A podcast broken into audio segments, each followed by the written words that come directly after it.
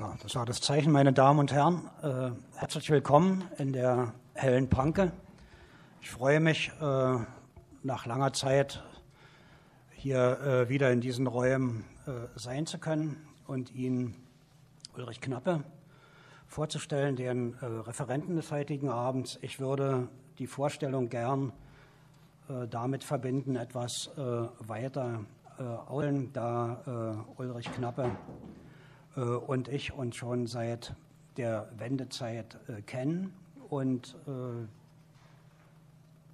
auch was seine Publikation betrifft die, und die Themen, die er in diesen Publikationen bearbeitet, haben natürlich eine Vorgeschichte, die bis in diese Wendejahre äh, zurückreicht. Äh, wir waren äh, damals beide, Ulrich Knappe und ich, an der äh, Akademie für Gesellschaftswissenschaften der SED hier in Berlin äh, tätig. Und als die vom ZK losgelöste Einrichtung, damals unter der Leitung noch von Rolf Reissig, ihre Auflösung vorbereitete, habe ich mich 1989 bei Podium Progressiv, das nannte sich damals Zentrum für politische Bildung und Kommunikation, beworben Daraus ging dann später äh, dieser Verein, die Helle Panke, hervor. Später folgte dann noch die äh, Rosa-Luxemburg-Stiftung, also die große äh, Berliner Rosa-Luxemburg-Stiftung. In der Hellen Panke war ich bis 1991 tätig. Uli äh, Knappe kehrte bereits im April 1990 an den Lehrstuhl Philosophie der Militärakademie in Dresden und setzte dort seine Arbeit mit Forschung zum Thema die Entwicklung, so heißt es, die Entwicklung von Auffassungen zu Krieg und Frieden im marxistischen philosophischen Denken der DDR fort. Dazu hat er auch in der Reihe der Dresdner Studiengemeinschaft Sicherheitspolitik publiziert. Die äh, Bücher von Uli Knappe, die auch heute Gegenstand äh, sind, ist sind vielleicht dem einen oder anderen von Ihnen bekannt. Es gibt im gleichen Verlag noch die Studie äh, über den Krieg. Der äh, Verein hat in der Reihe Pankower Vorträge den Vortrag von Uli Knappe vorbereitet, also gedruckt. Wer den Text nachlesen äh, möchte, kann ihn vorne am Tresen bei Alexander Amberger gerne erwerben die von äh, Ulrich Knappe von 2012 bis 2014 aufgegriffene Problematik mündete 2014 in das im Verlag Peter Lang erschienene Buch Alter, neuer kalter Krieg, eine philosophiehistorische Analyse des Zusammenhangs von Sozialismus und Frieden. Vielleicht ergibt sich die Möglichkeit, zu dieser Thematik Uli Knappe ist ja da ein ausgewiesener Experte, auch noch mal hier in diesen Räumlichkeiten zu diskutieren. Dann äh, folgten äh, weitere äh, Studien äh, von Uli von 2016 bis 2018. Recherchierte er über den Sozialismus und dessen Scheitern. In dieser Zeit sind wir uns auch was den Text betrifft wieder etwas äh, näher gekommen. Und mir äh, liegt äh, besonders daran, hervorzuheben, dass äh, Ulrich Knappe, anders als viele unserer Mitaspiranten, dies neben seinen Jobs, die er von 1991 bis 2017 ausübte, erledigte. Das ist also nicht die Normalität, die äh, Absolventen, die aus diesen äh, Kreisen wie wir kommen.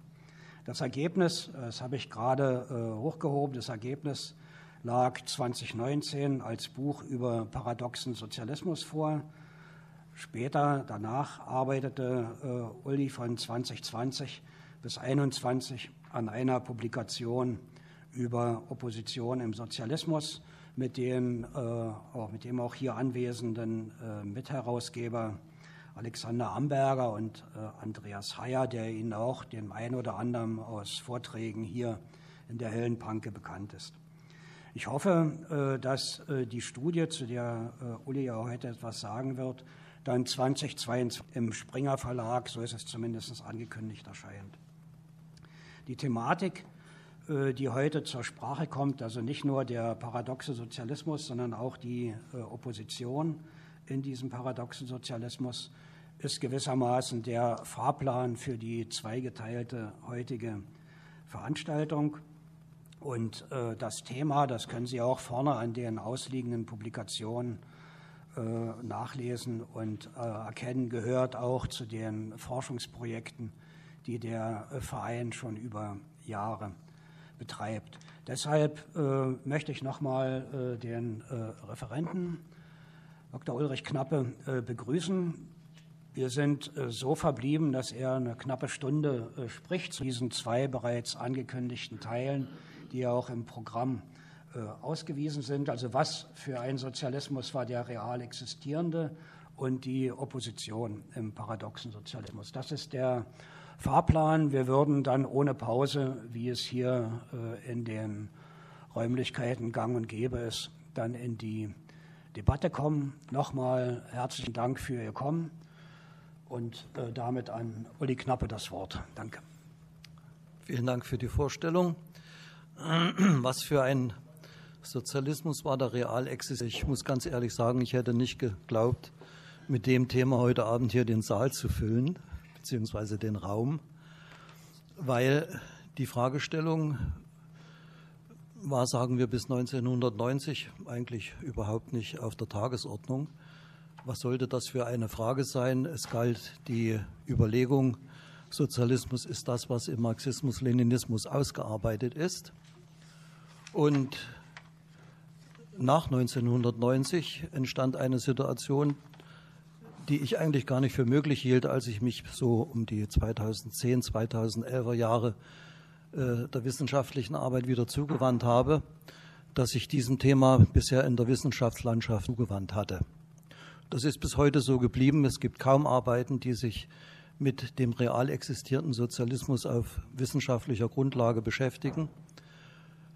Die einzige Wissenschaftsdisziplin außerhalb der Sozialwissenschaften, die sehr umfangreich recherchiert und gearbeitet hat, ist die äh, Geschichtswissenschaft. Und hier ist ja auch Ladislav Hedler als Philosophiehistoriker sehr aktiv und viele Publikationen von ihm sind auch für mich wichtige Wegweiser gewesen im Umgang mit diesem Thema. Also wir haben es heute mit einem äh, Thema zu tun, das äh, eigentlich wissenschaftliches Neuland ist, wenn man es äh, so anschaut. Und Sie werden von mir praktisch Ausführungen hören, die bei dem einen oder anderen, wenn ich mir so die Altersstruktur anschaue, sicherlich auch Widerspruch hervorrufen werden. Das finde ich aber gerade das Spannende daran, dass man sich darüber austauscht. Und es ist notwendig, das auch zu tun, weil vieles eigentlich jetzt zu diskutieren ist, 30 Jahre oder rund 30 Jahre nach dem Scheitern eines dieser Sozialismusentwürfe. Die Gliederung des heutigen Abends ist ja schon benannt.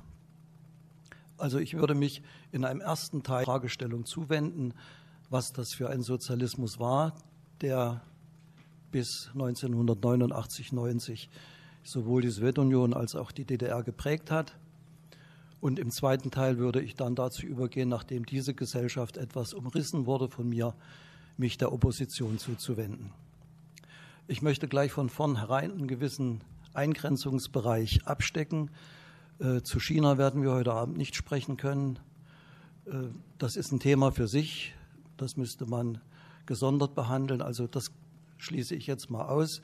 Und äh, man kann vielleicht in der Diskussion das eine oder andere streifen, aber es wäre, wie gesagt, ein extra Thema. Sodass ich also heute ausschließlich bei einem Entwurf bleibe, also bei dem, der durch die Sowjetunion geprägt worden ist. Ja, ich habe ja mit dem Begriff des paradoxen Sozialismus eine Behauptung aufgestellt, die ich etwas untermauern müsste. Wenn ich der Meinung bin, es ist eine paradoxe Gesellschaft gewesen, müssen Sie das noch lange nicht nachvollziehen. Also möchte ich voranstellen, was ich unter paradox verstehe, beziehungsweise wann ich meine, wann Paradoxa entstehen.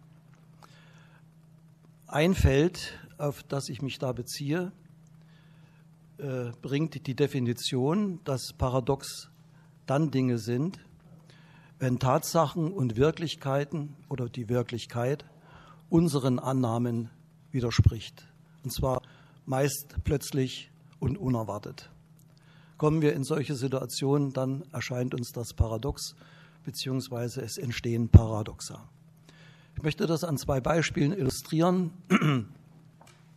Wenn zum Beispiel naturwissenschaftliche Erkenntnisse in unsere eigenen Vorstellungswelten einbrechen. Im Mittelalter das geozentrische Weltbild wird erschüttert von Johannes Kepler und allen anderen, die nachfolgend 150 Jahre prägen. Und aus dieser naturwissenschaftlichen Erkenntnis, dass nicht die Erde im Zentrum steht, sondern die Sonne, ergibt sich ein breit gefächertes gesellschaftliches Thema, das über die Inquisition und das Abweisen der Heresien bis hin zu dem Verbrennen der Heretiker auf dem Scheiterhaufen gekennzeichnet ist. Und es zeigt, was eigentlich in gesellschaftlichen Zusammenhängen entsteht, wenn naturwissenschaftliche Erkenntnisse in Machtgefüge einbrechen. Ein zweites Beispiel, seit Jahrmillionen bevölkern Kieselalgen in Form von Schwämmen die Ozeane und es ist eine Erkenntnis des ausgehenden 19. Jahrhunderts in der Biologie, dass diese Schwämme zum einen Photosynthese betreiben und zum anderen in ihr Kern auch der Harnstoffzyklus abläuft. Also das eine ist Ausdruck für die Pflanze, das andere ist Ausdruck für das Tier. Das heißt, wir haben es hier als Beispiel mit der Tierpflanze zu tun. Und das ist so ziemlich das Schlimmste, was dem gesunden Menschenverstand passieren kann, wenn er es mit Erscheinungen zu tun hat, die in sich beides verkörpern. Also sie sind weder Fisch noch Fleisch. Und auf diesen Gesichtspunkt werde ich heute Abend mehrfach abstellen, wenn ich zum paradoxen Sozialismus spreche, weil genau das diese Gesellschaft verkörpert. Aber das nur als zwei Beispiele. Ich möchte nun, da ich eben eingangs darauf verwiesen habe, dass die Erklärung des Sozialismus, so wie er bisher existierte, nach wie vor hauptsächlich dem Marxismus-Leninismus überlassen wurde und sich die modernen Sozialwissenschaften bis heute so ziemlich dieser Thematik verweigern, einige Annahmen äh, nehmen, die im Marxismus existierten bzw. heute noch relevant sind und ganz kurz den Scheinwerfer der Wirklichkeit darauf richten, um Ihnen zu zeigen, wie ich mich diesem Paradoxen annähere. Also die erste Annahme, die ich in den Raum stelle, heißt, Russland, und ich beziehe mich jetzt immer auf, dieses, auf diesen Zeitraum vor der, ich sage nicht Oktoberrevolution, weil das für mich auch schon ein Problem ist, auf das Jahr 1917, also die 1917er Revolution bezieht, stelle ich einige Annahmen in den Raum und versuche darauf die Tatsache zu konzentrieren. Also das heißt, eine Annahme war und ist zum Teil heute noch, Russland war ein kapitalistisches Land. Wenn man die Gegebenheiten sich anschaut und in die Sozialstruktur blickt, ist es so, dass 50 Jahre bevor die 1917er Revolution stattfindet, dieses Land von 700.000 Lohnarbeitern geprägt ist. Circa 2,8 Millionen Menschen sind Wanderarbeiter und 100 Millionen sind Bauern. 50 Jahre später hat sich das weiterentwickelt. Wir gehen von 2,8 Millionen konkreten Lohnarbeitern, also Industrielohnarbeitern aus. Und 98 Millionen Menschen sind Bauern. Und von diesen 98 Millionen wandern 14 Millionen in die Städte. Und zwar im Winter, wenn die Ernte eingebracht ist, Oktober, November, begeben sich Bauern in Städte, arbeiten dort über den Winter, verdienen etwas dazu, kehren im Frühjahr zurück in ihre Dorfgemeinden und bestellen die Felder, bringen die Ernte ein und dann beginnt das wieder von vorn. Also die Sozialstruktur Russlands zu Beginn der 1917er Revolution ist eine zutiefst von bäuerlichen Strukturen und von feudalen Verhältnissen gekennzeichnete. Ein zweiter Blick auf den Begriff Städte. Ähm, die russischen Städte sind bis kann man sagen, in die Industrialisierung der Sowjetunion hinein mehr verlängerte oder vergrößerte Dörfer. Man hat gezählt, dass von 1865 an ungefähr 648 Städte in Russland existierten. Mehr als die Hälfte davon hatten weniger als 5000 Einwohner. Es gibt im Jahr 1860 20 Städte, die mehr als 30.000 Einwohner haben. Und im Jahr 1910 hat sich diese Zahl auf 43 Städte erweitert. Das heißt, dieses riesige Land, das größte Flächenland der Erde, hat zur 1917er Revolution knapp 50 Städte, die nennenswerte Anzahl von Bewohnern haben. Alle anderen Städte, die man als solche sind eigentlich kleinere Gebilde, die mit dem mitteleuropäischen, mit der mitteleuropäischen Vorstellung von Stadt wenig zu tun haben. Ein dritter Blick aufs politische System. Es gibt im Jahr 1825 den sogenannten Dekabristenaufstand. Äh, fortschrittliche russische Beamtenadlige versuchen eine, einen Aufbruch der Monarchie, ein Aufbrechen der Monarchie und versuchen eine Verfassung zu installieren, eine verfassungsgebende Versammlung. Das scheitert und auch die 1905er Revolution, die an dieser Stelle weiterarbeitet, scheitert letztlich und wir haben bis 1917 ein absolutistisches Russland vor uns, ein festgefügtes Zahntum mit einer festgefügten höfischen Struktur. Also auch hier haben wir ein Russland, das, wenn man von einem kapitalistischen Land spricht, weit davon entfernt ist. Es wäre aber falsch, würde man auf dieser Stelle stehen bleiben. Russland, äh, Ausgang des 19. Jahrhunderts mit Eintritt in das 20. Äh, erlebt auch Industrialisierungsphasen. Im Jahr 1840 wird die erste Eisenbahn gebaut von St. Petersburg nach Moskau und vollzieht sich eine erste Industrialisierungsphase. Die zweite setzt ein, als 1870 die Planung der transsibirischen Eisenbahn beginnt, was dann in den 1880er, 1890er Jahren umgesetzt wird. Interessant ist, dass alle diese Industrialisierungsschübe in Russland von ausländischen Firmen betrieben werden und auch von ausländischen Geldgebern. Die Gründung der russischen Staatsbank späterhin, also der ersten zarischen Hofbank, wird von Ludwig von Stieglitz betrieben, einem Deutschen, und sein Sohn Alexander von Stieglitz ist derjenige, der die erste Anleihe platzieren wird, die dazu führt, dass die erste Eisenbahn in Russland überhaupt gebaut wird. Und das ist ein Kennzeichen, dass die Industrialisierungsmomente, die es in Russland gibt bis zum Jahr 1917, von ausländischen Industrieunternehmen getragen und durchgeführt werden. Es sind also vor allem deutsche Unternehmen, AEG, Siemens, Krupp und so weiter, auch amerikanische der Eisenbahnbau wird von amerikanischen Firmen betrieben. Also der Blick in, dieses, in diese Gegebenheiten zeigt, wenn man von einem kapitalistischen Land spricht, dann ist es das sicherlich nicht, aber es ist ein Land im Aufbruch. Es ist äh, deutlich zu sehen, dass es Wachstumsschübe gibt, dass die Auslandsinvestitionen wachsen. Äh, Im Jahr 1897 wird die Goldkonvertierbarkeit des Rubels eingeführt. Daraufhin setzen Auslandsinvestitionen ein. Zuerst werden 900 Millionen in Russland investiert und dann 20 Jahre später sind es schon 2,2 Milliarden. In erster Linie eben von deutschen Firmen.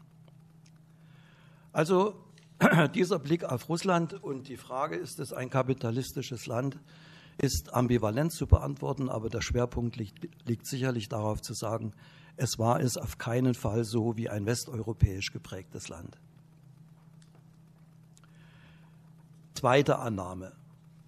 Die zweite Annahme heißt, wie kommt es denn nun, dass wir bis heute äh, dieser Annahme doch nicht fernstehen zu sagen, äh, Russland war ein kapitalistisches Land.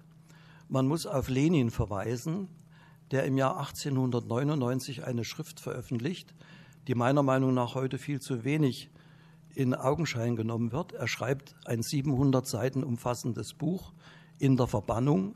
Er verwendet 500 Quellen. Seine gesamte heimische Bibliothek hat er mit in die Verbannung nehmen können.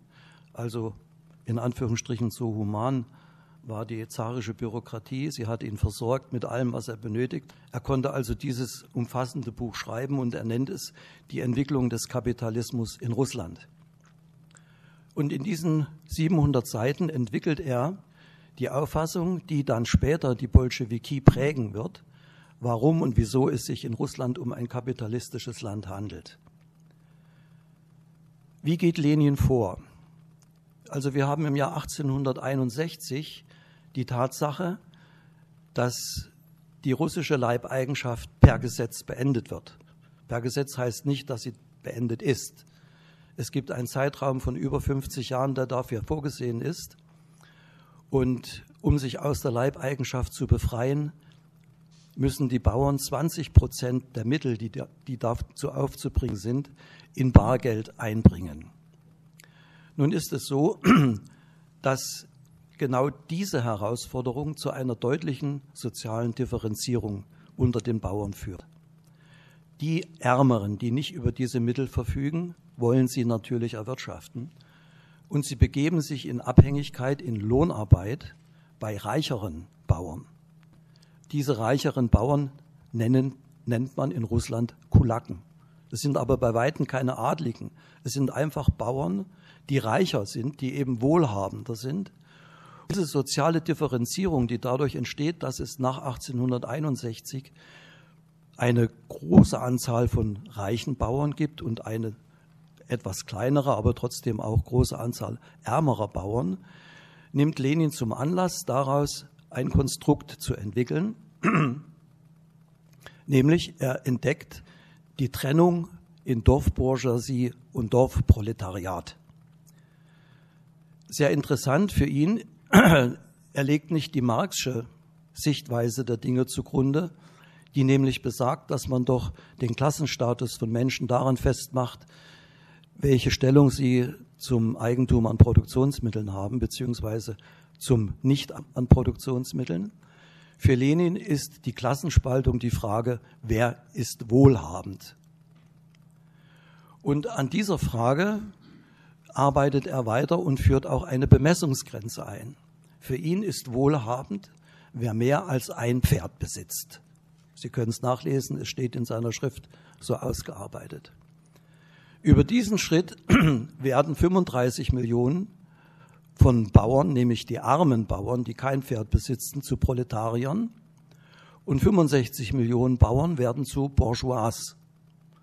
Das ist natürlich erstaunlich, dass die Ausbeuter den Ausgebeuteten zahlenmäßig ums Doppelte überlegen sind. Interessant ist auch, Lenin schreibt sein Werk 1899 und Karl Marx hat gut 20 Jahre vorher zur russischen Frage gearbeitet und geforscht, nachdem Vera Sasulic ihm einen Brief geschrieben hatte und eine Frage an ihn richtete. Und Marx kommt wenige Jahr, Jahre oder ganz wenige Jahrzehnte vorher zu einer ganz anderen Einteilung Russlands und stellt fest, für ihn gibt es diese Klassenteilung nicht. Nun könnte man sagen, okay, es hat sich halt innerhalb von 20 Jahren etwas verändert, aber daran setze ich halt ein ganz großes Fragezeichen. Ja, das, was Lenin da entwirft, das prägt den Marxismus-Leninismus, weil es ist ja einfach. Man hat jetzt eine Klassenspaltung, sogar in diesem Land. Ein Drittel sind Proletarier, zwei Drittel der Bauern sind Bourgeois. Was ist das Einfachste, den Klassenkampf zwischen ihnen zu entfalten und dann den Sieg der einen über die anderen Klasse herbeizuführen, indem man eben die einen enteignet und die anderen zu den Besitzern der Produktionsmittel macht. Eine sicherlich, könnte man sagen, milchmädchenhafte Vorstellung, aber so wird sie entwickelt. Und so führt sie dann auch in konkrete politische Resultate. Eine nächste Annahme, die ich in den Raum stellen möchte, um auf Sie den Kegel von Tatsachen oder Wirklichkeit zu werfen. Es gibt also die Annahme, in der 1917er Revolution wurde der Staatsapparat, der zarische Staatsapparat zerschlagen. Ganz kurzer Blick auf das, was den Staatsapparat in Russland ausmacht. So um Iwan den Schrecklichen herum beginnt sich der Adel zu differenzieren in Beamtenadel und in den Erbadel. Bis dahin war der Erbadel jener, der auch sämtliche Funktionen bei Hofe ausführte. Aber mal um es einfach zu sagen, es sind eben auch nicht immer die Klügsten, die die erben. Und so war es notwendig, als sich dieses Imperium zu entfalten begann, auch sachkundige Leute mit der Führung des Staates zu beauftragen. Also wurden Beamten, Adlige rekrutiert. Man hat sie praktisch gekauft. Man hat sie an, ausgebildet, eingestellt, hat ihnen ein Stück, Stück Land gegeben, hat sie zum Adel erhoben. Und damit ist Beamtenadel als ein Dienstadel, als ein staatsausführendes Organ entstanden. Äh, das setzt sich fort. Also unter Zar Peter I. gibt es einen deutlichen Aufschwung des sogenannten Beamtenadelführung der Rangtabelle. Und ungefähr um 1750, 1760 herum gibt es schon 3000 Beamtenadelige in Russland. Das wächst im, unter Zarin Katharina II. sind es schon 235.000 Beamtenadlige und zur 1917er Revolution zählt Russland 900.000 Beamtenadlige. Nun schreibt Lenin sein Buch Staat und Revolution kurz vor Beginn der Oktoberphase und seine wichtigste Lehre ist die, dass der zaristische Beamtenapparat zerschlagen werden muss. Also die Zerschlagung des vorhandenen bürgerlichen, was er ja nicht ist, so ist es von Marx überkommen, Beamtenapparates sei der wichtigste Lehrsatz des Marxismus mit Blick auf den Staat. Nun die Frage, hat die Zerschlagung dieses Beamtenapparates stattgefunden? Und soweit ich mich jetzt durch dieses Thema durcharbeiten konnte, komme ich zu der Schlussfolgerung, dass es so nicht war. Also was es gegeben hat, war sicherlich dass in den ganz oberen Etagen Leute ihre Funktion nicht mehr ausüben konnten. Aber in der breiten Masse ist das nicht erfolgt. Als Beispiel, äh, unmittelbar in den Oktoberereignissen findet der zweite allrussische Sowjetkongress statt. Und am Vorabend des Beginnes dieses Kongresses setzen die Bolschewiki eine rein bolschewistische Regierung ein. Am nächsten Morgen gehen sie auf diesen Kongress und verkünden dort ihren Klassenbrüdern, ja, liebe Leute, wir haben gestern Abend eine Regierung gegründet, ihr könnt jetzt diskutieren, aber wir haben die Macht in der Hand. Das hat die natürlich nicht sehr erfreut, aber so waren nun mal die Gegebenheiten. Aber die Bolschewiki zählen zu dieser Zeit gerade mal 24.000 Mitglieder. Und nicht alle dieser Mitglieder sind prädestiniert, Staatsfunktionen aus. Das heißt, woher kamen denn die 900.000, die bis dahin den, das russische Reich regiert haben? In verschiedenen Ebenen. Bei Hof, in den Rayons und in den ländlichen Strukturen der Semstva und der Stadtdumen. Manfred Hildermeier, ein sehr, möchte sagen, wichtiger äh, Historiker, der zwei hervorragende Bücher geschrieben hat. Einmal die Geschichte Russlands und zum anderen die Geschichte der Sowjetunion, verweist darauf, dass die Bolschewiki keinen Instanzenzug in die unteren Ebenen hatten und sie stillschweigend die zarischen Beamten, die sich über loyal verhielten, übernommen haben. Und so gibt es, kann man sagen, in dieser Nacht, als die Regierung eingesetzt wird, bis zum nächsten Morgen einen Brückenschlag in der Geschichte, der große Teile dieses zarischen Beamtentums in das neue Gebilde Sowjetrussland und später die Sowjetunion transportiert. Und aus diesem Konglomerat zwischen in der Spitze stehenden und agierenden Funktionären der Bolschewiki und dem in der breiten Masse vorhandenen zarischen Beamten wächst das, was ein neues Geschichtssubjekt sein wird, die sogenannte Sowjetbürokratie. Ein dritter Gesichtspunkt, den ich als Annahme in den Raum stelle und darauf den Kegel und den Scheinwerfer der Wirklichkeit richten möchte.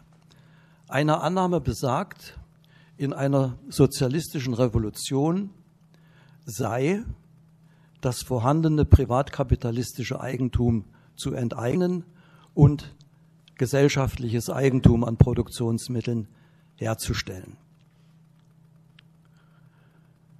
Schauen wir auf Russland und welche Eigentumsstruktur wir zur 1917er Revolution vorfinden, so wird uns deutlich, dass 60 Prozent des Landbesitzes, und das ist ja, wie wir schon eingangs erarbeiten konnten, Kennzeichen dieses Landes, also die feudale Struktur, 60 Prozent des Landbesitzes befinden sich in der Hand der russischen Dorfgemeinde.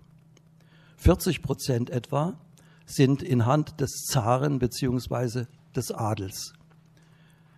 Der Besitz an Industrieeigentum der Marginale, der in den beiden ersten Industrialisierungswellen entstanden ist, befindet sich zu 100 Prozent in den Händen ausländischer Investoren. Also wenn wir den Blick richten auf die Einrichtung, die Haupteigentümer ist, dann ist das die russische Dorfgemeinde. Und die russische Dorfgemeinde ist geprägt von gemeinschaftlichem Eigentum an Produktionsmitteln. Sicherlich ist sie ein Gebilde, das sich über Jahrhunderte entwickelt, aber sie besteht seit dem siebten Jahrhundert bis in dieses Jahr 1917. In ihrer frühen Form ist alles Gemeineigentum, also Ackerboden, Hof, Gerätschaften, Gartenland. Das heißt, alles wird gemeinsam, gemeinsam erwirtschaftet, kommt in den großen Topf, wird vom Ältestenrat egalitär verteilt. Die russische Dorfgemeinde differenziert sich und sie macht früh genug auch dem privaten Interesse Platz in der Form, dass der Ackerboden zwar Besitz der Dorfgemeinde und Eigentum der Dorfgemeinde bleibt, aber sie verteilt den Ackerboden zur privaten Nutzung an Bauern um. Bauern werden in die Lage versetzt, die Höfe gehören ihnen, diesen Ackerboden zu bewirtschaften. Und in einem Zeitraum von, sagen wir, drei bis fünf Jahren zieht die Dorfgemeinde den gesamten Ackerboden wieder ein und verteilt. Diejenigen, die auf schlechten Böden gewirtschaftet haben, kommen in Besitz des Gutens oder dürfen den guten Boden nutzen und umgekehrt. Also es ist eine Einrichtung, die auch dann, wenn privates Interesse einbezogen wird, auf Egalität abzielt. Das ist etwas, was für mich in der Forschungstätigkeit das Frappierendste war, dass eine Gesellschaft vorgefunden wird in einer sozialistischen Revolution, die gemeinschaftliches Eigentum hat. Wenn ich also im Punkt vorher darauf verwies, dass äh, Russland zum einen die Bürokratie überführt in der sozialistischen Revolution in die Sowjetbürokratie und zum Zweiten jetzt die Tatsache in den Raum stelle, dass äh, wir hier Gemeineigentum vorfinden in einer sozialistischen Revolution, dann sind das zwei Punkte, die bisher in keiner theoretischen Arbeit weder von Marx noch sonst wem Berücksichtigung gefunden hatten. Das war also absolutes Neuland, dass eine in Anführungsstrichen sozialistische Revolution ein Land vorfindet, in dem es keine nationale Bourgeoisie gibt und eine nur marginal ausgebildete Arbeiterklasse und dass sie gemeinschaftliches Eigentum in Form des bäuerlichen gemeinschaftlichen Eigentums vorfindet. Das ist übrigens eine Problemstellung, die in Russland eine Aufnahme fand, die Karl Marx anders beurteilt. Darauf möchte ich jetzt aber nicht groß eingehen. Ich möchte nur darauf verweisen, dass äh, ab dem Jahr 1924 die Auffassungen von Karl Marx publik gemacht wurden in Russland in seinen Briefen, die er an oder Briefentwürfen, die er an Vera Sasulic geschrieben hat, so dass es den Bolschewiki nicht verborgen bleiben konnte, dass es eine andere Auffassung zur russischen Dorfgemeinde gegeben hat, nämlich von dem Mann, auf den man sich als eine ganz wesentliche Figur in den eigenen Auffassungen beruft von Karl Marx. Also er war nicht der Meinung, dass die russische Dorfgemeinde abgeschafft werden müsste, um den Sozialismus aufzubauen. Ja, das sind jetzt mal drei Gesichtspunkte, die ich in den Raum stelle, die zeigen sollen, wie sich Annahme und Wirklichkeit begegnen, um sie praktisch mitzunehmen auf den Weg, mit mir die Auffassung zu teilen, das ist eigentlich paradox. Oder es kann ins Paradoxe führen. Ich möchte ganz kurz bei der russischen Dorfgemeinde verweilen, weil man sagen oder meinen könnte, ja, jetzt kommt die Revolution 1917 und da ist das ganze Thema ja beendet. Eben nicht.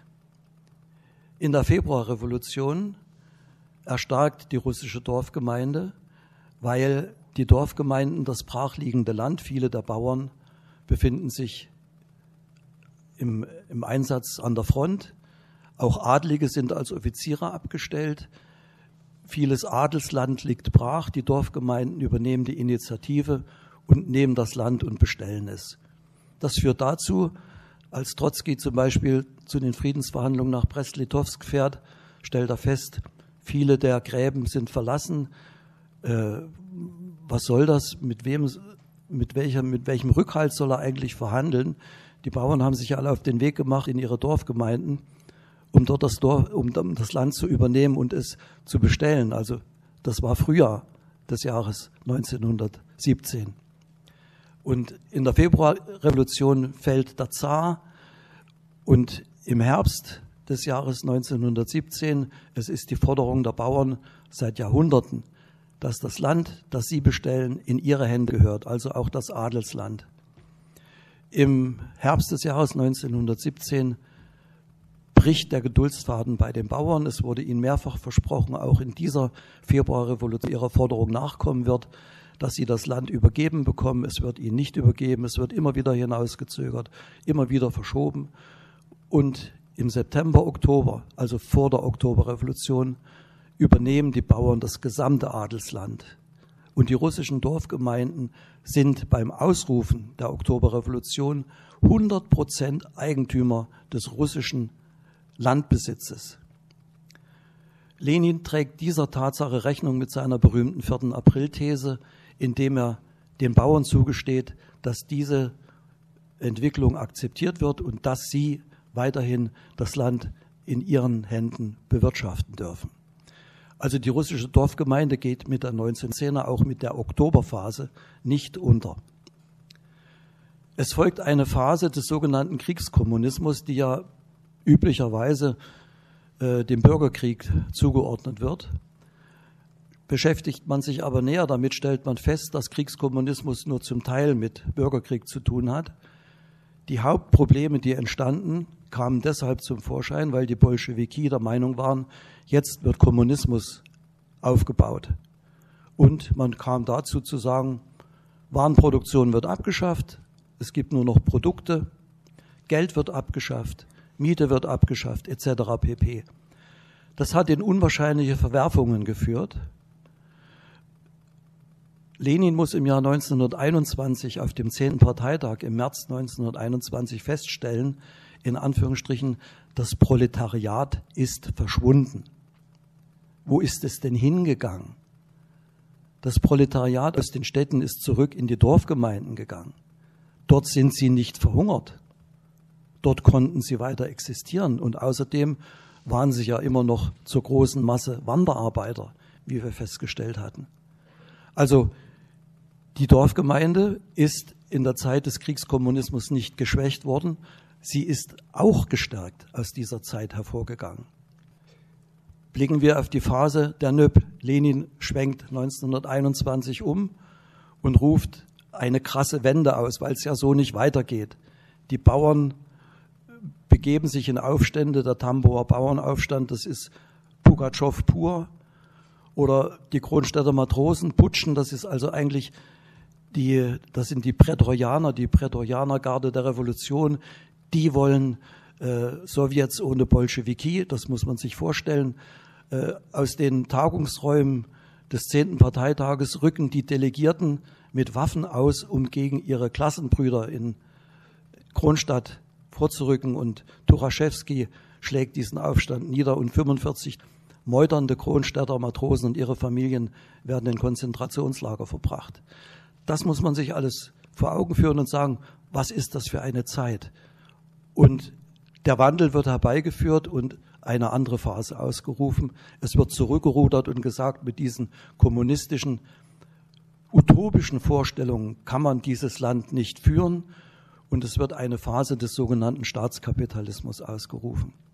Ist die Frage, was passiert mit der russischen Dorfgemeinde in dieser Zeit? Sie erstarkt weiter, weil zum Beispiel auch Bolschewiki erkennen, dass das frontale Vorgehen gegen die Dorfgemeinde, denn man ist dorthin gefahren und hat gesagt, so, ihr lieben Bauern, ihr seid Klassenbrüder, ihr habt uns jetzt in den Städten zu unterstützen.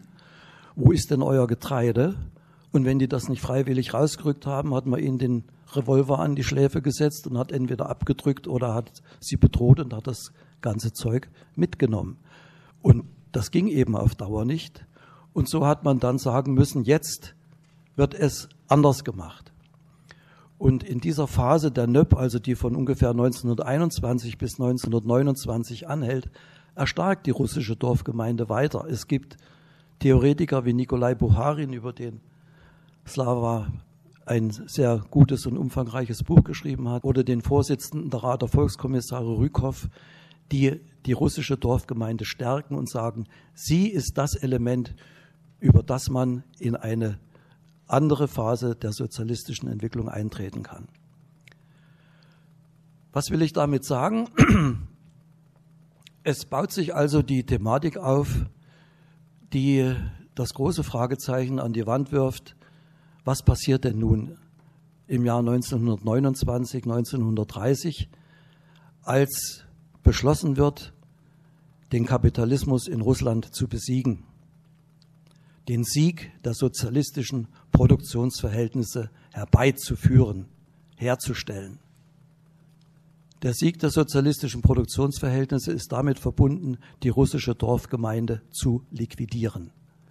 Von 1929 bis 1932 wird das vorgenommen. Ich möchte das jetzt nicht in Zahlen äh, alles darlegen, das steht im Heft drin. Fakt ist, in dieser Zeit, in zwei Phasen, wird die russische Dorfgemeinde zerschlagen. Circa in der ersten Phase 6,8 Millionen Menschen werden entweder in Gulags verbracht, gleich erschossen oder enteignet auf Armutsböden umgesetzt oder in die kasachische Steppe transportiert. Und in der zweiten Etappe im Jahr 1932 werden circa acht bis neun Millionen Menschen auf den gleichen Wege entweder in die Gulags transportiert, erschossen, enteignet oder zwangsumgesiedelt. Parallel werden Kolchosen gegründet und den Bauern bleibt im Grunde genommen angesichts dieses massiven Terrors gar nichts anderes übrig, als in diese Kolchosen einzutreten. Also die russischen Bauern gehen durch das kaudinische Joch in einem Ausmaß, wie man es weltgeschichtlich noch nicht gesehen hat. Dazu kommt, dass im Jahr 1929 der sowjetische Staat 9 Millionen Tonnen Getreide exportiert und im Jahr 1932 exportiert er 5,2 Millionen Tonnen Getreide.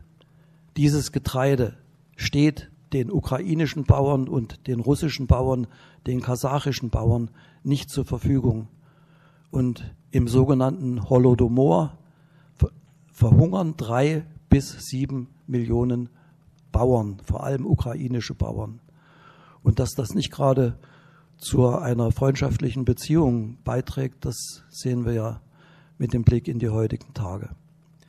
Aber ich will damit sagen, die russische Dorfgemeinde, die gemeinschaftliches Eigentum an Produktionsmitteln trägt, bis in die 1930er Jahre erhält, wird in einem fulminanten Prozess beseitigt und liquidiert. Das mündet im Totalitarismus, weil, wie will man das erklären?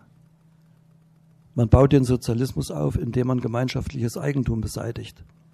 Also, ich hoffe, wer mir bisher beim Paradoxen nicht gefolgt ist, wird es an dieser Stelle tun. Also das in diesem Zusammenhang. Ich möchte jetzt dazu übergehen und ganz kurz den Blick darauf werfen, dass aus dieser Konstellation heraus gefragt werden muss, wie und was setzt sich denn nun gesellschaftstheoretisch dadurch um. Ähm, das Enteignen der Bauernmassen führt ja dazu, 23 Millionen Menschen emigrieren in der Zeit von 1926 bis 1936 in Städte. Das muss man sich vor Augen führen. Also rund 20 Millionen werden enteignet, in Gulags gesteckt, umgesiedelt und weitere 26 Millionen gehen aufgrund dieser Ereignisse in die Städte. Ein, das gesamte Land bricht, wenn man so will, um. Und das muss man ja irgendwie gesellschaftlich bewerten. Wie gesagt, dazu habe ich recht wenig gefunden und meine Schlussfolgerungen sind, dass wir es genau in diesem Zeitraum von 1929 bis 1930 mit einem gewaltigen Akkumulationsprozess zu tun haben.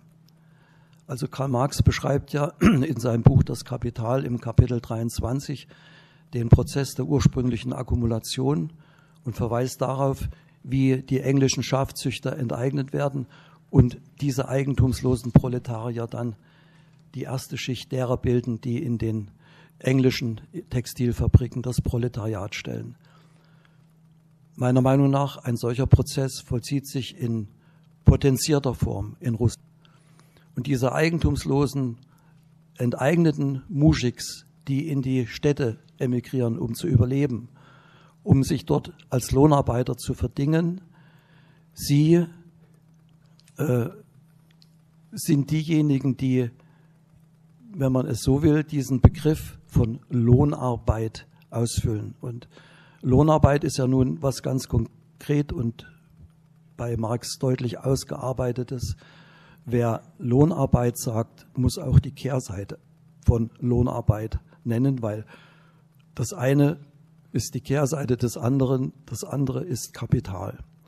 Und nun sind wir mittendrin in, in dem Paradoxon, weil wir erleben also jetzt eine Fragestellung, wenn also hier in einem geschichtlich nachweisbaren Prozess Millionen von Menschen enteignet wurden und es ihnen nichts anderes übrig blieb, als sich in Betrieben zu verdingen und dort Lohnempfänger zu werden. Ja, was haben wir denn dann auf der anderen Seite? Wir haben dann Kapital ohne Kapitalisten. Wir haben eine Staatsklasse, eine Staatsbürokratie. Denn die Sowjetbürokratie wurde Eigentümer all dessen, was man den Bauern weggenommen hat. Kolchosen sind staatliche Einheiten Sie werden geführt von einem Funktionär, der vom Staat eingesetzt ist. An seiner Seite ein Parteisekretär, beide bis Ende der 30er Jahre bewaffnet. Und Eigentum geht also über von einer Hand in die andere. Und das sind aber so tiefgreifende Prozesse, die also dazu führen, dass man sagen muss, und das ist das Neue, was im Alten entsteht, es ist nicht analog dem, was in Westeuropa passiert ist.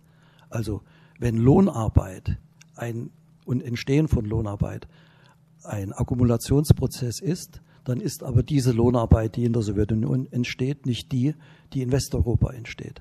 Es ist eine andere Lohnarbeit. Denn auf der einen Seite sind die russischen Bauern genau wie ihre englischen Klassengenossen eigentumslos, aber sie haben eine andere Einstellung und eine andere Positionierung zu den Produktionsmitteln, weil wenn sie botmäßig sind, wenn sie sich anpassen, wenn sie der Angst folgen, wenn sie dem totalitären Druck folgen, dann werden sie in eine gewisse soziale Sicherheit versetzt. Also sie bekommen Kantinenessen, sie bekommen eventuell eine Werkswohnung.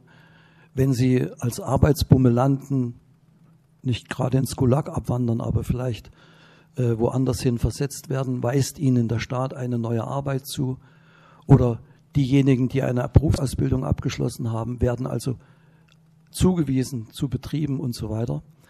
Das sind halt andere Gesichtspunkte, die Lohnarbeit charakterisieren. Und hier möchte ich auf diese Zwiespältigkeit des Prozesses hinweisen, dass man zum einen etwas hat, was wie in Westeuropa gleich ist, also die Eigentumslosigkeit der Lohnarbeiter und der Zwang, sich als Lohnarbeiter verdingen zu müssen, aber auf der anderen Seite eben auch das Neue.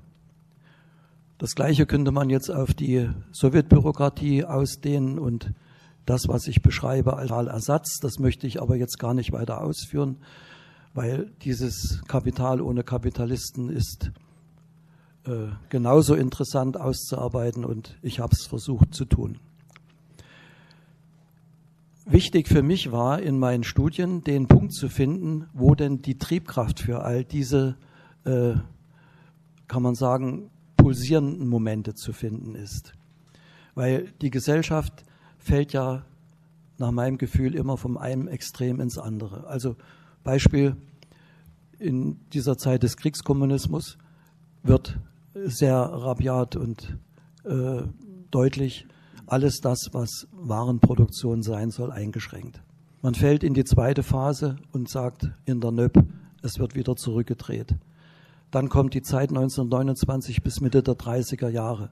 Man geht wieder in diese Art und Weise von kriegskommunistischen Strukturen zurück. Dann gibt es zum Beispiel in den 50er und 60er Jahren Jefsej Liebermann, der eine Liberalisierung der Ökonomie einleitet. Also es geht wieder raus aus den Kartoffeln und mit Brezhnev geht es wieder zurück aus den Kartoffeln. Für mich der Punkt, den ich aber jetzt nicht in den Mittelpunkt stellen will, weil ich auch noch was zur DDR sagen möchte, ist also, dass ich der Meinung bin, dass das ökonomische Moment, was dem allen zugrunde liegt, darin besteht, dass sowohl in einer kapitalistischen als auch in einer in Anführungsstrichen sozialistischen, sowjetischen Gesellschaft die Wertform der Ware, wie sie Marx charakterisiert, ihre Wirkung zu entfalten beginnt. Und dass es dieses Moment ist, sie nämlich zu fesseln und sie auch gleich, gleichzeitig wieder zu entfesseln. Dass dieses ökonomische Moment der Begrenzung, der Entfaltung der Wertform der Ware und ihr Entfesseln und ihr pragmatisches Treiben lassen, diese Gesellschaft in einen sonderbaren Taumelzustand versetzt. Und dieser sonderbare Taumelzustand ist für mich auch das, was ich dem Oppositionsdanken zugrunde lege. Ja, damit schließe ich jetzt nach 35, 37 Minuten meinen ersten Teil ab und komme zum zweiten.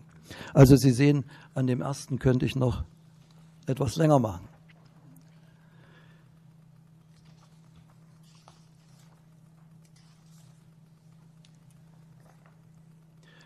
Die Fragestellung für mich war, hat es im sowjetischen Sozialismus und dann später auch in dem der DDR Opposition gegeben? Und ich bin zur Schlussfolgerung gekommen, also so deutlich habe ich mir diese Frage gestellt, dass man sie durchaus bejahen muss. Es ist also keine Gesellschaft, in der es keine Opposition gibt. Ganz kurz nochmal ein Blick. Also 1917 gibt es die erste Fragestellung, ob man eine Regierung betreiben soll, die alleine aus Bolschewiki äh, rekrutiert wird. Äh, es gibt in der Regierung namhafte Stimmen wie Kamenjew äh, oder Lunacharsky, die der Meinung sind, nein, man muss andere einbeziehen, aber nicht jetzt bürgerliche Kräfte, nein, Leute aus dem eigenen Lager, also Menschewiki oder linke Sozialrevolutionäre oder Gewerkschaften. Und es gibt eine harte Auseinandersetzung in den Novembertagen darüber, ob das so passieren soll oder nicht, die dahin führt, dass Teile der russischen oder sowjetrussischen Regierung unter Lenin zurücktreten. Also das war die erste Opposition, die sich damals herausgebildet hat. Oder eine Opposition entsteht unter dem Begriff der Arbeiteropposition.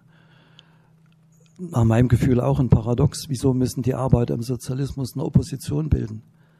Also Trotzki als derjenige, der die Rote Armee aus der Taufe hebt, steht am Ende des Bürgerkriegs vor der Tatsache, dass das Land so zerstört ist, dass er die von ihm gebildeten Armeen gar nicht demobilisieren kann. Er kann sie nicht nach Hause schicken. Und da muss er sie an dem Ort nutzen, wo sie, wo sie stehen, und er überführt sie in Arbeitsarmeen. Gibt es also jetzt Befehl und auf Befehl wird und dann wird abgerechnet und die Schlacht wird an der ökonomischen Front geschlagen.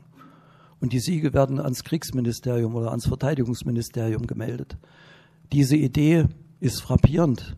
Lenin und er entwickeln einen Plan der Militarisierung der Arbeit. Und hätte es geklappt, hätte man die stehlenden und von Schwarzarbeit lebenden Arbeiter zurückbefehlen können an die Werkbänke. Hätten sie dort nicht gearbeitet und die Ziele nicht erfüllt, hätte man sie eben in Konzentrationslager gesteckt. Als dieser Plan, den es tatsächlich gab, ruchbar, wird, gibt es einen Aufstand unter Arbeitern und der bolschewistischen Partei selber und es sogenannte Arbeiteropposition unter Kolontai, Schlerbnikow und anderen. Und die vertreten die Interessen der Arbeiter und gegen sie wird ein scharfes Schwert geschwungen, das darin mündet zu sagen, in einer bolschewistischen Partei kann es keine Opposition geben. Es gibt also im Jahr 1921 das Verbot oppositioneller Tätigkeit. Man könnte jetzt schauen auf rechte und linke Opposition in Phasen der NÖP und so weiter. Führt jetzt zu weit. Aber ich will damit sagen, durchaus ist die Sowjetunion von Oppositionellen geprägt, bis hin zu den Philosophen beziehungsweise äh, Geistesgrößen, die man im Jahr 1923, 22 auf Schiffe verfrachtet und sie gen Westeuropa und nach USA oder sonst wohin, Australien verschickt. Die waren eben zu, wie, mein, wie soll man sagen, zu fortschrittlich und zu fragestellend und zu aufmüpfig. Es war besser, sie des Landes zu verweisen. Also die Fragestellung, gab es Opposition in der Sowjetunion, ist zweifelsfrei zu bejahen. Und aus dieser für mich zu bejahenden Fragestellung heraus bin ich zur Analyse äh, gekommen, wie man Nation überhaupt definieren kann in einer so gearteten sozialistischen Gesellschaft. Vielleicht vorweg, äh, nach meinem Gefühl in drei Strömungen. Die eine einer sogenannten Frontalopposition, in der große Menschengruppen bis hin zum Volk sich gegen die Regierung stellen. Also wenn man so will, der Aufstand der Kronstädter Matrosen ist eine solche Frontalopposition. Dann gibt es die Opposition in den eigenen Reihen, also Menschewisten, äh, Sozialrevolutionäre. Das sind ja späterhin auch alles Kennzeichen, um Abweichler zu kennzeichnen. Äh, das sind ja alles Sozialdemokraten. Das sind ja all die in der sozialdemokratischen Bewegung Russlands äh, gewirkt haben.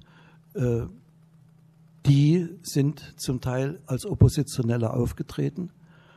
Und es gibt die Opposition in den eigenen Reihen, also im Rahmen der kommunistischen Partei der Bolschewiki. Und ich habe ja vorhin auf dieses ökonomische Moment des Taumelns verwiesen der Gesellschaft. Äh, ich möchte Ihnen kurz aus der Broschüre einen Abschnitt näher bringen, der die Definition von Opposition umfasst, der auf dieses äh, gesellschaftliche Gebilde abstellt. Also ich habe hier ausgeführt, Opposition unter paradoxen sozialistischen Verhältnissen war ein Andersdenken. Also das ist ja schon mal die Frage, wie kann ein Andersdenken zur Opposition führen?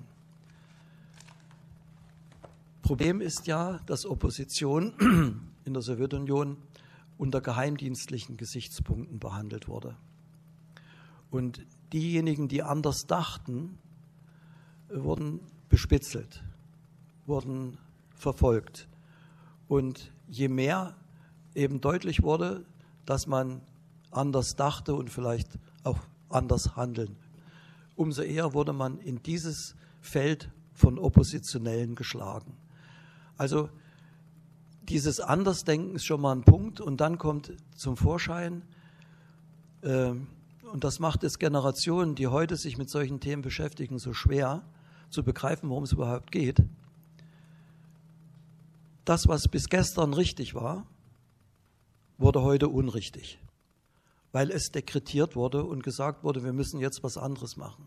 Also wenn man zum Beispiel Warenproduktion bisher verteufelt hatte, musste man am nächsten Tag sagen, Leute, wir müssen sie wieder einführen, weil wir sonst verhungern.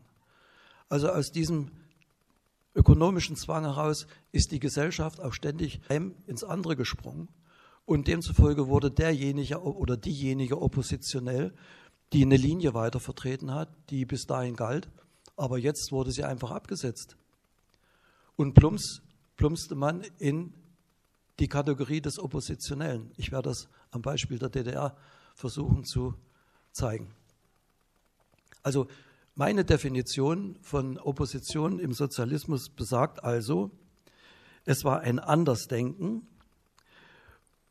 das gegen den jeweils herrschenden politischen und ideologischen Strom schwamm und in den vielfältigen jähen Wendungen, die dieser Strom vollzog, aus ihm herausgespült werden konnte. Oppositioneller wurde man daher vor allem, wenn man politische und theoretische Positionen, die bisher gültig waren, über den Wendepunkt hinaus vertrat. Das macht es nachfolgenden Generationen so schwer, den eigentlichen Inhalt der Auseinandersetzung zu begreifen. Denn das, was vor allem von allen als zutreffend und richtig erkannt und verfochten worden war, kippte plötzlich in das Gegenteil und stellte jene ins Abseits, die nicht schnell genug den Mantel in den Wind hängen konnten oder wollten. Die Opposition im paradoxen Sozialismus bedurfte zumindest einer Artikulation, die über den Rahmen der Privatheit hinausging, also gesellschaftbar wurde. Das muss betont werden, da die allgemeine Tendenz des Umgangs mit der Opposition ab Mitte der 1920er bis zum Ende der 1990er Jahre in der geheimdienstlichen Behandlung von bestand. Von daher wurde mit subversiven Methoden der private Raum von außen eingeengt und das Feld oppositioneller Tätigkeit immer weitergezogen. Die grundlegende Entwicklungslinie unter paradoxen sozialistischen Verhältnissen war das sukzessive Zurückdrängen jeglicher Opposition durch die Einordnung in die Systemfeindlichkeit und die Tendenz, sich ihrer zu entledigen. Anstelle des Aufbruchs der Gesellschaft in eine Vielfalt, das heißt additionelle Suche nach Lösungsmöglichkeiten, quasi als Entwicklungsvoraussetzung, stand die tatsächliche Verödung der politischen und geistigen Landschaft. Das waren eben die besten Verwertungsbedingungen, unter denen sich der ökonomische Prozess einhegen und notgedrungen auch wieder lockern ließ. Im Grunde genommen war es das ökonomische Taumeln, das die Schockwellen der politischen Wendungen vermittelte. Also um an diesen Punkt zu kommen, habe ich diesen Riesenbogen gespannt, um Ihnen das Paradoxe am Sozialismus näher bringen zu wollen, um hier in diese Definition von Opposition im Sozialismus münden zu können. Nur noch ein Blick auf die DDR. Sicherlich, die DDR ist keine Sowjetrepublik. Sie war zur eigenständigen Entwicklung fähig. Aber man kann DDR nicht verstehen, wenn man sie von sowjetischen Ereignissen loslöst. Kurz zwei Momente, die ich hervorheben möchte. Äh, am 4. Juni 1945 begeben sich Gustav Sobotka, Walter Ulbricht und Anton Ackermann nach Moskau. Sie werden dorthin beordert und führen eine Beratung mit Stalin durch. Auf, dem, auf der Tagesordnung steht die Frage, in welche Richtung soll sich Deutschland entwickeln? Oder besser gesagt, auf welchem Weg soll Deutschland sozialistisch werden? Stalin genehmigt an diesem Tage oder in dieser Nacht den deutschen Kommunisten einen eigenständigen Entwicklungsweg, der den Einschluss von Opposition, den es ja durchaus auch nach dem Krieg gegeben hat, also auch bürgerlichen Oppositionellen, einschließt. Das heißt, er lehnt es ab, dass äh, Deutschland zu einer Sowjetrepublik werden sollte oder zu einem System, wie es die Sowjetunion verkörpert, und stattet eine demokratische Entwicklung. Das ist der Preis, den Stalin bereit ist, für eine gesamtdeutsche sozialistische Entwicklung zu äh, bezahlen, wohl wissend, dass er mit Gruppe Ulbricht und dem, was er vorhat, mit dem Installieren an den entscheidenden Machtpositionen das Heft des Handelns in der Hand haben wird. Es ist dann Anton Ackermann vorbehalten, äh, mit dem Aufruf, das in eine Form zu bringen. Und seitdem wird der Weg äh, des deutschen Sozialismus, der besondere deutsche Weg zum Sozialismus, mit dem Namen von Anton Ackermann verbunden. Es vollziehen sich dann Entwicklungen ab 1947, die einen solchen Weg nicht mehr für begehbar oder die einen solchen Weg nicht mehr begehbar äh, erscheinen lassen, also Bildung von Bizone, Trizone etc. Und es liegt auf der Hand, wenn neue Bedingungen entstehen, müssen neue Schlüsse gefasst werden. Also heißt es, der deutsche Weg zum Sozialismus wird so nicht funktionieren. An und für sich ist das was ganz Normales. Man könnte sagen, okay, dann muss es halt wieder zurückgedreht werden. Aber das Interessante ist, dass Anton Ackermann und mit ihm die Vertreter, die über die Sozial in die SED gekommen sind, genau über diesen Weg zu Oppositionellen gemacht werden weil die verstehen am allerwenigsten, warum sie als Sozialdemokraten jetzt Opposition sein sollen, weil ab diesem Moment, also ab 1948, 49, als dieser besondere deutsche Weg zum Sozialismus kassiert wird, wird die SED zur Partei neuen Typs umstrukturiert. Und das wird verknüpft und verbunden mit einer deutlichen Ausgrenzung von Sozialdemokraten. Und die Sozialdemokraten sind halt die, die den Ackermann-Kurs tief verinnerlicht hatten und ihn vertreten haben. Also Anton Ackermann selbst wird ja degradiert und versetzt, ist dann irgendwo bei Buna Leuna äh, in einem Betrieb tätig. Großer Fortschritt, er wird nicht erschossen. In sowjetischen Verhältnissen 30 Jahre vorher wäre er im Gulag sicherlich nicht entkommen. Ja, das ist ein Gesichtspunkt. Ein zweiter. Ähm, wie man plötzlich aus dem Strom, der sich wendet, herausgespült werden konnte.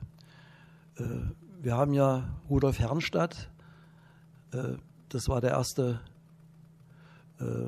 Chefredakteur des Neuen Deutschland, er war Journalist, war über Jahrzehnte als Kundschafter tätig, arbeitete für den sowjetischen Geheimdienst der Roten Armee, war einer der Mitbegründer des Nationalkomitees Freies Deutschland, kam mit der Gruppe Ulbricht in die sowjetische Besatzungszone. Und wir haben äh, Zeiser.